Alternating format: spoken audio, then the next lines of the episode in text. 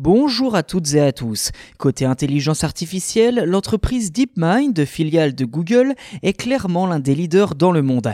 Après AlphaGo, qui a été capable de battre le meilleur joueur de Go du monde, et AlphaStar sur le jeu vidéo StarCraft 2, voilà que l'IA investit le champ du développement informatique.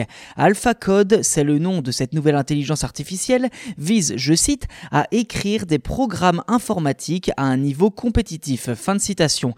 De quoi s'agit-il? Est-ce une ou plutôt une menace sur la communauté des développeurs C'est ce que je vous propose de voir dans cet épisode. Dans le détail, AlphaCode a été entraîné grâce à des codes disponibles au grand public sur la plateforme open source GitHub.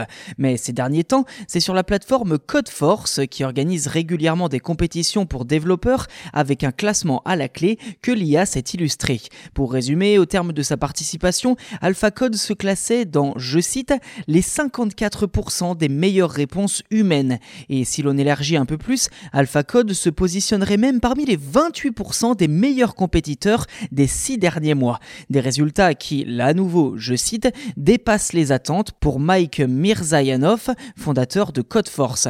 J'étais sceptique parce que même pour les problèmes simples, il est souvent nécessaire non seulement d'implémenter l'algorithme, mais aussi, et c'est là la partie la plus difficile, de l'inventer.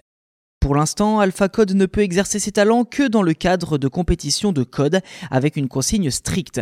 En clair, voir cette IA coder un programme à partir de rien n'est pas pour tout de suite.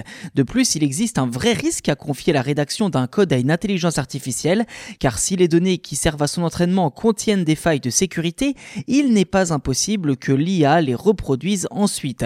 Quoi qu'il en soit, DeepMind n'est pas le seul sur les rangs puisque Microsoft et OpenAI sont également très actifs dans ce domaine. Ceci dit, on est encore assez loin de voir débarquer des programmes entièrement conçus par des robots.